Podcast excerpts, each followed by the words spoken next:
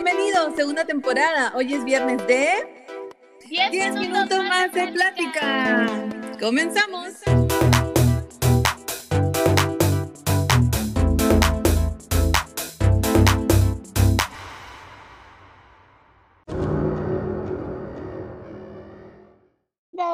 a 10 minutos más de plática. Soy Lorena.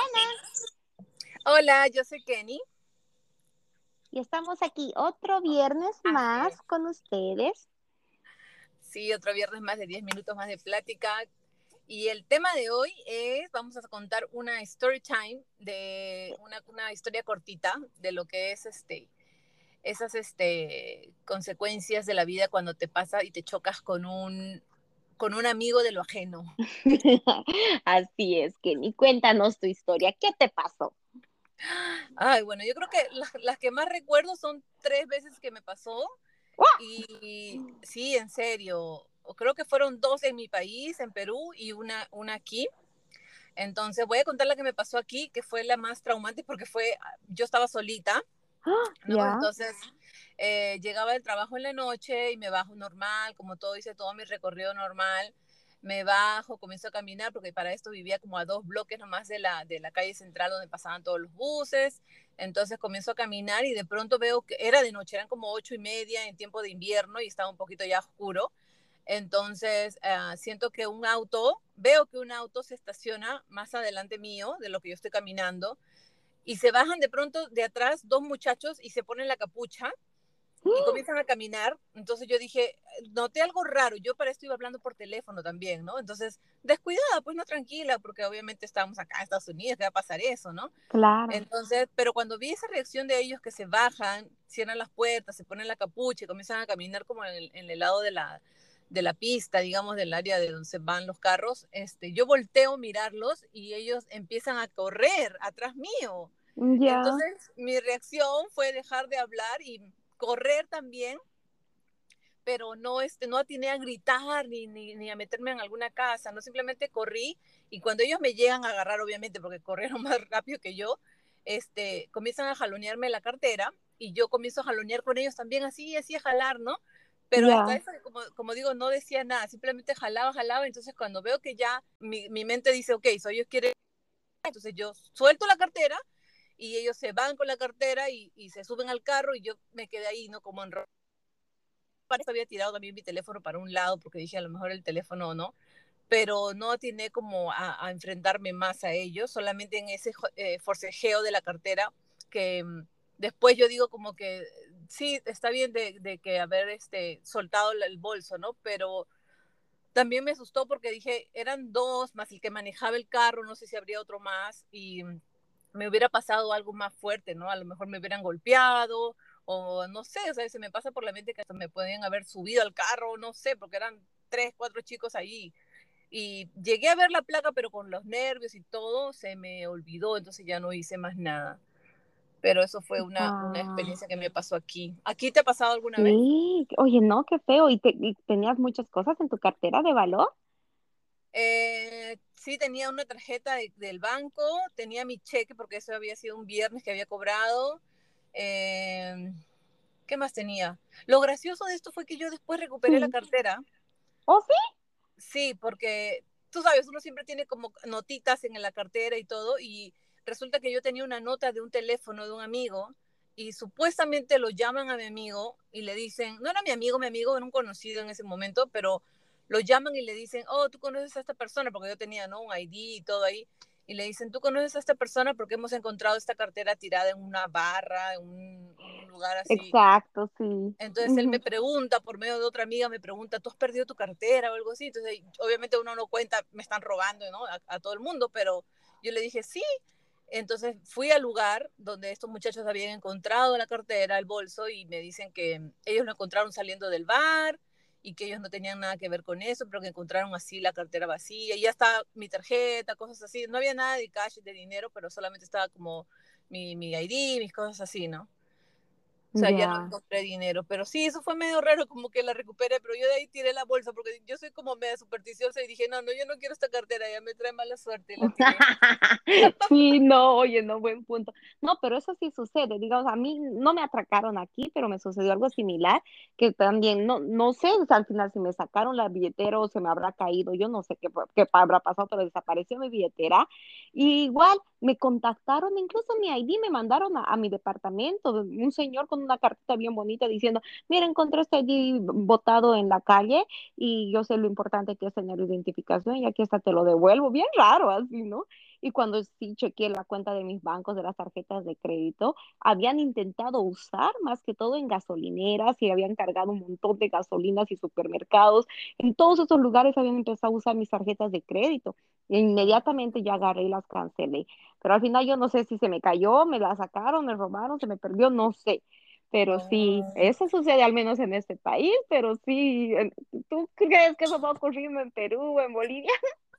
Claro, sí. Ahora, hay que, hay que, hay que este, contar también que hay ciertos lugares que te piden el ID cuando tú vas a pagar con tarjeta y ciertos lugares no, ¿no? Cuando menos como no es tarjeta de crédito, creo que si tú la pasas así, no, o sea, no te piden ni ID ni nada, porque a veces uno dice, ¿no? ¿Cómo pudieron usar mi tarjeta si no pidieron el ID? Sí, sí. Pero fueron astutos porque, mira, usaron en gasolinera donde no te piden ID. O sea, tienes que poner directamente tu tarjeta.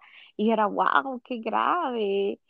Pero bueno. Sí, peligroso, sí. No, y la otra que me pasó en Perú, y ahí, fue, ahí sí me, me, enfrenté a los, eran como cuatro creo, y nos asaltaron a mi amiga y a mí que caminábamos también de noche y nos vinieron a asaltar, entonces comenzamos a jalonear, eh, digamos que uno viene a atacar a mi amiga, entonces yo le comienzo a jalonear a él y él el tipo este hace con la mano, voltea con la mano y me da como para quitarme la mano, la mano que yo le tenía a él, ¿no? Como para quitarme de encima, me da un golpe así como en, los brazos y sí, ahí también fue fuerte, no, nos, nos robaron, pero no nos hicieron más nada, eran como cuatro y también nosotros quedamos asustadas porque obviamente te entra la cólera que te están quitando, pero como dices, no te puedes enfrentar a un ladrón porque no sabes con lo que ellos tienen debajo, no pueden tener alguna arma, algo que te pueden lastimar también y entonces te puedes como que también perder, o sea, es como que tu vida o tus cosas, ¿no?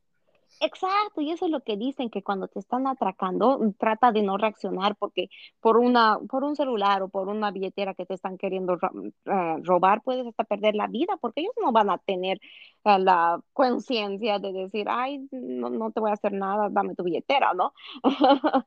o sea, algo peor te puede pasar por unos 20, 30 pesos que tengas en la billetera y, no, es mucho arriesgarse, creo yo. A no ser que tengas un cinturón negro oculto por ahí. ya te y los noqueas. Haces así, no te pones tu cintita ahí de costado y la cancioncita, la cancioncita Oye, no, pero sería buena idea. Sería buena idea de verdad siempre llevar ese curso de, de este, defensa personal, ¿no? Sí, me parece interesante, al menos así cuando eh, te enseñan a quitar el arma o cómo, eh, cómo aprender a, a a defenderte cuando te, a bloquear, ¿no? A defenderte así cuando te están queriendo agarrar el brazo por atrás y todo eso te enseñan en los cursos de defensa personal. Me parece interesante, sí, yo creo que es necesario.